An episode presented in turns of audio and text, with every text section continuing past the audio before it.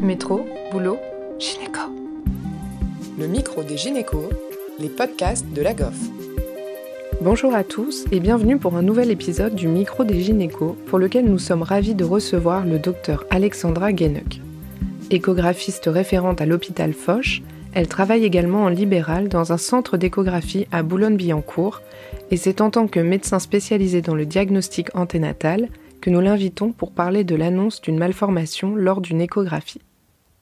Donc, euh, quand on a une échographie de dépistage, qu'est-ce qu'il faut dire ou éviter de dire quand on a des doutes euh, au moment de l'échographie de dépistage sur une, anomalie, une malformation? Je pense que euh, ce qui est important, avant tout, en début d'examen, c'est de rappeler pourquoi on le réalise le fait d'avoir euh, expliqué avant de débuter l'échographie morphologique que celle-ci a pour but de vérifier justement le développement du bébé, l'absence d'anomalies morphologiques, ça prépare aussi le couple à une potentielle annonce et l'annonce d'une mauvaise nouvelle. Rappelez que c'est un examen médical, c'est primordial. Euh, au même titre que lors de l'examen, parfois on va arrêter de parler, froncer les sourcils, ça peut engendrer de l'inquiétude au niveau du couple au cours de l'échographie. Et c'est important de souligner aussi que si on se tait, si on arrête de parler à un moment, c'est qu'on a besoin de se concentrer et que de toute façon, on leur cachera rien et qu'on refera le point en, fin d'examen. Toutes ces petites choses en début d'échographie permettent en fait de faire une mise en contexte et c'est important pour potentiellement atténuer dans un second temps la brutalité euh, d'une annonce de la mauvaise nouvelle. Euh, lorsqu'on fait une échographie de dépistage et qu'on est amené à annoncer une mauvaise nouvelle, il faut savoir arrêter l'examen, euh, finir l'examen médical justement, laisser un temps à la patiente bah, pour se rhabiller, rallumer la lumière, se réinstaller tranquillement. c'est un positionnement physique et psychologique à ce moment-là qui est plus adapté pour faire bah, le bilan sur ce qu'on a pu constater. Dans l'annonce euh, de la mauvaise nouvelle, euh, je pense qu'il est préférable de ne pas le faire brutalement, évidemment, d'essayer d'avoir le plus d'empathie possible euh, et plutôt d'annoncer progressivement les choses. je ne sais pas, avec une phrase telle que je suis désolée, j'ai l'impression de voir quelque chose qui n'est pas comme d'habitude, avec des mots simples et surtout en restant vraiment humble quand on fait une échographie de dépistage et qu'on a un doute, euh, il faut savoir rester humble et savoir dire au couple que aujourd'hui on n'est pas forcément sûr de ce qui se passe, mais qu'on va avoir besoin d'un second avis pour aller plus loin, euh, quelqu'un qui va devoir recontrôler après vous pour être vraiment sûr de ce qu'on est en train de constater. Je pense que c'est important de ne pas trop s'avancer sur le diagnostic et le pronostic de ce que vous avez pu voir, parce qu'en effet, une anomalie qui peut vous sembler simple initialement, pour exemple, une fente palatine, qui est quelque chose de réparable et qui va pas forcément conduire le couple à faire une interruption médicale de grossesse. Finalement, si elle est associée à d'autres anomalies que vous n'avez pas vues lors de votre échographie de dépistage, ou même finalement si on fait une amniosynthèse et qu'on découvre une, une, découvre une anomalie des chromosomes ou de la CGH, le pronostic tout de suite il va être très différent et la prise en charge et euh, bah, le cheminement du couple pourra potentiellement être totalement euh, bouleversé et, euh, et, pas du tout similaire à ce que vous leur aviez annoncé initialement.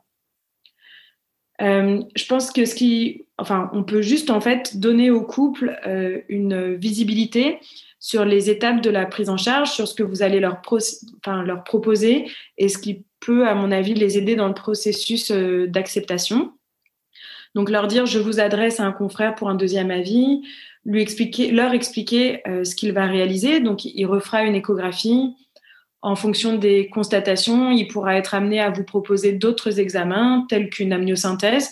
On peut expliquer ce qu'est l'amniosynthèse, mais tout en soulignant que vous n'êtes pas sûr que ça ira jusque-là, mais aussi pour que le couple se rende compte bah, qu'il y a vraiment quelque chose qui se passe et qu'on a besoin d'aller plus loin au niveau des examens.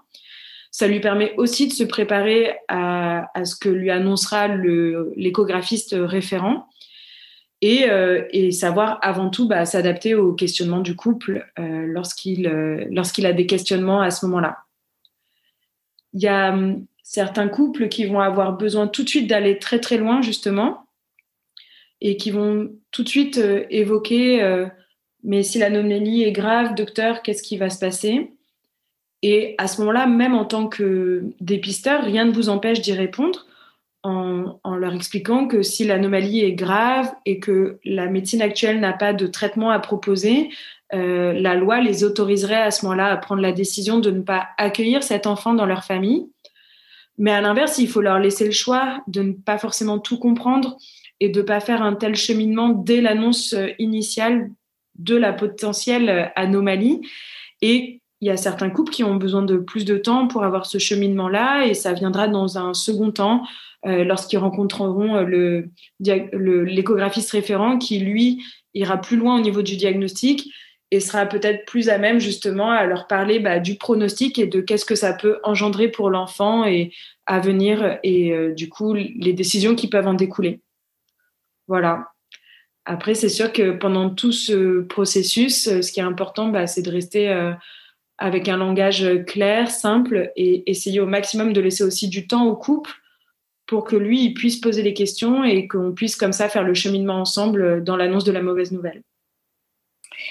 Et du coup, quels sont les mots préférables euh, à choisir? Est-ce qu'il y a des mots à éviter aussi? Euh, je pense que hum, donc quand le médecin annonce euh, la mauvaise nouvelle, il ne sait pas du tout comment ça va être perçu par le couple qui est en face de lui. Et le principal, c'est d'utiliser vraiment un langage simple de tous les jours adapté euh, au couple qu'on a en face de soi, à sa capacité de, compréhension en tout cas. Euh, souvent, en fait, il faut bien se rendre à l'évidence, le couple, la patiente, euh, ne va pas entendre en fait le message qu'on est en train de lui donner. D'autant plus si le pronostic est, enfin en tout cas le diagnostic semble compliqué. Et ça fait clairement partie d'un mécanisme de défense inconscient euh, où ils vont être en fait dans le déni de ce que vous êtes en train de dire et ce déni va faire qu'ils vont entendre trois mots sur, euh, sur la phrase que vous allez prononcer. Euh, et après, il y a aussi plein d'autres mécanismes en fait de défense qui sont connus, comme par exemple le mutisme, la colère ou l'agressivité. Et c'est à ce moment-là où il est capital que vous, dans les mots que vous allez choisir, vous soyez capable de comprendre que bah, c'est pas contre vous, que c'est pas quelque chose de personnel à ce moment-là, et il va falloir vraiment trouver les mots pour apaiser ce couple qui euh, réagit par la colère et l'agressivité. Du coup, il faut surtout pas répondre avec le même ton, ne pas être non plus dans l'agressivité parce que c'est pas votre rôle à ce moment-là, mais au contraire, vraiment trouver des mots pour les apaiser. Les apaiser. Et donc, euh, ne serait-ce que de dire, je comprends votre inquiétude, je comprends votre tristesse ou je comprends votre colère. C'est injuste ce que je suis en train de vous annoncer et c'est normal de ressentir ce sentiment prononcer cette phrase-là, souvent, ça fait un peu redescendre les gens. Ils ont l'impression à ce moment-là bah, que vous les entendez, que vous les comprenez, et du coup, ça fait descendre leur colère. Ça n'empêche pas qu'ils sont tristes, mais en tout cas, ils, sont peut-être moins à ce moment-là dans l'agressivité par rapport à vous. Après, la réaction, elle est propre à chaque patient. Et chaque médecin fait aussi avec bah, ses capacités d'empathie, euh, ses capacités euh, de communication, et c'est pas tout le temps simple. Euh, en tout cas, c'est important de savoir écouter à un moment, laisser un silence aussi pour que justement le couple puisse parler sans forcément que nous, on soit tout le temps dans l'intervention et l'explication. Faut lui laisser le temps de réagir, de s'adapter à ce qu'on vient de lui annoncer. Et ça, c'est très important. Et, euh, et c'est vrai aussi que souvent, en tant que médecin, on a plus ou moins été bien formé euh, par rapport à ce type de situation. Et c'est important de se rendre compte de nos propres euh, mécanismes de défense qu'on peut avoir face à l'annonce d'une mauvaise nouvelle. En fait, euh, on est conscient que ce qu'on va engendrer, ça change radicalement bah, le processus de la grossesse. Ça peut même avoir des impacts au, long terme sur la relation mère-enfant. Et on peut se sentir un peu coupable finalement d'annoncer une telle nouvelle. Et cette culpabilité, elle peut nous amener nous-mêmes à avoir un comportement qui n'est pas tout le temps très adapté avec des mécanismes de défense. Euh, il y a des médecins qui vont être potentiellement dans l'omission. Ils vont dire les choses, mais pas totalement, parce que ça leur paraît trop dur, en fait, d'annoncer une mauvaise nouvelle, et donc ils vont avoir tendance à minimiser les choses. Il y en a d'autres qui vont être dans la fuite en avant, où ils vont pas arrêter de parler, parler, parler, parler pour euh, occuper le terrain, sans laisser de place finalement euh, au, malade pour exprimer ce que lui ressent. Il y en a d'autres qui vont être dans la rationalisation aussi, où en gros, on va leur parler avec un jargon médical incompréhensible et finalement, on ne l'écoute pas, on n'est pas là pour se mettre à la place de l'autre. on essaie juste de se débarrasser de cette nouvelle qui est désagréable le plus vite possible pour passer à autre chose et, et laisser ça un peu derrière nous. Et donc, dans les mots qu'on va employer, je pense que ce qu'il faut retenir, c'est vraiment des mots simples, être dans l'empathie, mais surtout savoir aussi euh, laisser des silences pour que le couple qui est en face de nous puisse aussi s'exprimer et qu'on s'adapte en fonction à ce que eux ils ont besoin d'entendre et ce qu'ils sont capables d'entendre surtout. Quitte à répéter, on, sait bien que euh, des fois c'est la, répétition aussi ou sur plusieurs euh, rencontres aussi. Oui, bien sûr. Et c'est vrai que c'est cette étape-là qui aura lieu justement avec la rencontre dans un second temps d'un échographiste euh, référent qui permettra encore de réexpliquer les choses de façon plus fine et puis même sur le processus ensuite euh, de, prise en charge euh, en fonction de la malformation constatée. Et moi, en tant qu'échographiste référente, je trouve qu'il est beaucoup plus facile de recevoir un couple au diagnostic anténatal, un couple qui est déjà potentiellement préparé à l'idée qu'il y a un problème sur leur bébé c'est clairement plus simple à faire euh, bah, de dire bah oui, je suis d'accord, je vois telle malformation, voici la prise en charge potentielle, euh, voici euh, les examens de seconde ligne que je vous propose. C'est vraiment beaucoup plus confortable. Lorsqu'on est échographiste, c'est très difficile puisqu'on est vraiment en première ligne et on va briser un peu le rêve de cette grossesse, ce qui était idéalisé avec finalement euh, cet examen qui était vu comme un moment de rencontre avec euh, l'enfant à venir, euh, un moment joyeux dans la journée où on va enfin voir son bébé. Et finalement, il n'y a que trois échographies globalement au cours de la grossesse.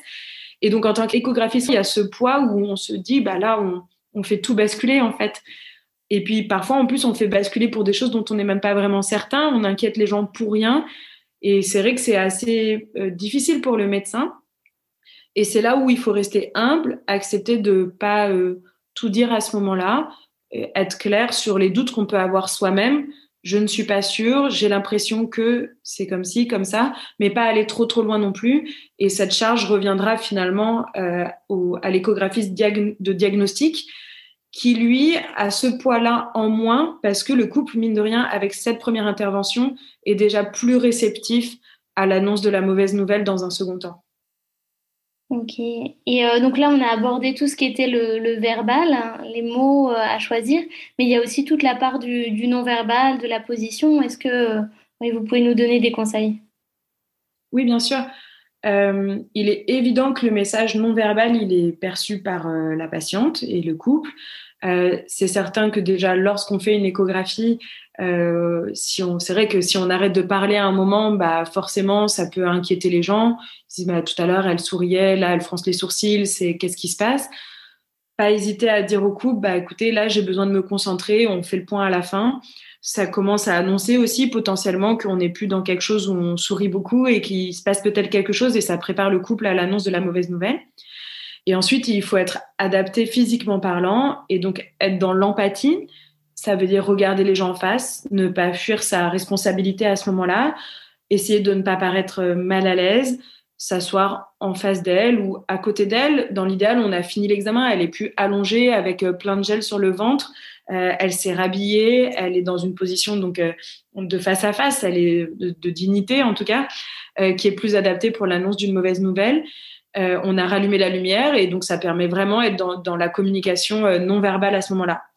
Il y a certaines patientes qui vont potentiellement apprécier le contact physique, la réassurance par un contact physique. Donc, euh, prendre la main, toucher le bras, par exemple. Mais ça, c'est vraiment si on se sent soi-même euh, d'avoir ce, cet élan d'empathie. Je pense qu'il n'y a rien de plus euh, étrange qu'un médecin qui vous tapote l'épaule alors qu'on sent très bien qu'il n'est pas dans ce geste-là. il faut pas se forcer, en tout cas, c'est certain mais après sans forcément être dans le contact physique immédiat, ne serait-ce que euh, bah, de dire attendez, euh, d'aller chercher un bout de papier, un Kleenex euh, et de lui tendre le Kleenex en la regardant dans les yeux, ça montre déjà qu'on n'est pas indifférent à sa tristesse et à la pénibilité du moment. et tout ce langage corporel participe au fait qu'à ce moment-là, vous êtes enveloppant et que vous êtes là pour la soutenir, en tout cas, dans ce qui est en train de lui arriver. Et est-ce qu'il faut montrer les images quand on est en train de faire l'échographie ou est-ce qu'il faut montrer les images après? Bah, C'est une question que je me pose souvent. Je sais que ça m'est déjà arrivé de le faire euh, pendant, Mais a posteriori, je pense que c'est important de, de, en fait, de faire l'annonce et de montrer les choses une fois que la patiente s'est rhabillée. Euh, quand elle est allongée là euh, sur la table d'examen, le ventre découvert avec plein de gel sur son ventre, il y a quand même une sensation, je pense, de vulnérabilité supplémentaire. Et, et je pense qu'en fait, on peut le faire aussi finalement après en montrant sur l'ordinateur les clichés d'images fixes si finalement ça ne paraît pas clair au couple et qu'il a besoin de revoir les choses avec vous en live, et eh ben tant pis, peut-être se réinstaller et remontrer en live sur le ventre de la dame. Mais finalement, surtout sur une annonce de doute comme ça, euh, je ne crois pas qu'il y ait besoin d'aller aussi loin. Je pense que faire des schémas, remontrer les images fixes, c'est déjà bien assez pour une annonce d'une potentielle euh, anomalie. Euh, et que et quand finalement la position assise, rhabillée, est peut-être plus adapté que euh, allongé dans le noir avec encore euh, du gel sur le ventre qui est froid euh, et surtout un contact même dans le regard, dans l'annonce qui n'est pas similaire. On est au-dessus d'elle, on est derrière notre écran, l'écran d'échographie. C'est pas, je pense pas que ça soit aussi approprié en tout cas. Il n'y a pas finalement de bonne façon d'annoncer une mauvaise nouvelle. Il y a juste certainement des façons moins pires, mais en soi, de toute façon, on sait que ça va forcément avoir une incidence euh, sur, le, sur le couple, sur la patiente, et que euh, des fois on a l'impression d'avoir bien fait et que pour autant ça laisse des marques. Après, c'est sûr que si on a un minimum d'empathie, euh, que si on a essayé de faire le mieux possible, en tout cas dans cette annonce, ça va aussi avoir une incidence positive sur la relation de confiance qu'on peut avoir avec le couple par la suite, sur l'adhésion, sur la prise en charge, etc. Et puis sur le côté un peu enveloppant qu'on peut avoir dans ce type de situation où, euh, où le couple, même si finalement il en vient plus tard à faire une interruption médicale de grossesse, etc., il est finalement assez reconnaissant qu'on ait pu être là pour les soutenir dans ces moments qui ont été difficiles pour eux. Oui. Et, euh, et dernière question, comment le soignant, lui, il se protège dans ces annonces? Eh bien, en s'entraînant, je pense je pense que c'est capital. Euh, c'est sûr que la difficulté, c'est qu'on, en tout cas jusqu'ici, les choses évoluent et heureusement, mais on n'a pas forcément été bien formés. Euh, ou en tout cas, on a été formés en regardant nos pères et, les exemples étaient parfois euh, très bons. Enfin, moi, j'ai vraiment là des, des, gens en tête où, où je sais que j'avais envie de les imiter, de faire comme eux parce que je voyais bien qu'ils s'y prenaient bien. Euh, et puis après, il y a à l'inverse des gens qu'on a vu faire, euh, que ce soit aux urgences ou ailleurs, sur des annonces de mauvaises nouvelles, où on s'est dit qu'on se reconnaissait pas dans la façon où c'était fait et qu'on n'avait pas du tout envie de leur ressembler et de faire pareil plus tard. Euh, mais ce qui est certain, c'est que bah, le fait déjà de se poser des questions, de dire bah, est-ce que je fais bien ou pas, le fait de s'entraîner et d'en parler avec avec ses confrères, je pense que c'est important de quand on a l'annonce d'une mauvaise nouvelle ne serait-ce qu'autour d'un café, pouvoir dire Ah, bah aujourd'hui, j'ai vu Madame euh, euh, Bidule, et puis ça n'a pas été facile parce que euh, il s'est passé ça, ça, ça. Euh, je sais pas si j'ai bien fait ou pas. Je sais, enfin voilà, ça permet de, débriefer et de, se protéger aussi probablement sur, sur le fait que bien sûr ça nous atteigne à chaque fois quand on, on annonce une mauvaise nouvelle, oui. Et heureusement d'ailleurs, parce que si on recevait, enfin, si on ne ressentait plus rien lorsqu'on fait une annonce de mauvaise nouvelle, euh, bah, c'est probablement qu'il y avait une part de notre empathie qui n'est plus tout à fait là. Euh, mais après, il faut aussi savoir garder euh, cette distance importante en médecine, où on n'est pas le couple euh, et c'est pas notre affaire personnelle. Et donc, il faut savoir se protéger de ces sentiments-là en les acceptant et savoir du coup donner le soutien aux gens sans s'investir outre mesure, évidemment. Merci au docteur Guéneuc et à Léa Descourvillères pour ce partage d'expériences qui, on l'espère, vous préparera au mieux à appréhender cette situation. Merci à tous de nous avoir écoutés aujourd'hui. Rendez-vous la semaine prochaine pour un nouvel épisode. Vous retrouverez toutes les ressources et références de ce podcast dans la description et surtout, n'hésitez pas à vous abonner à la chaîne, à lui accorder 5 étoiles, voire même à en parler autour de vous. Métro, boulot, gynéco.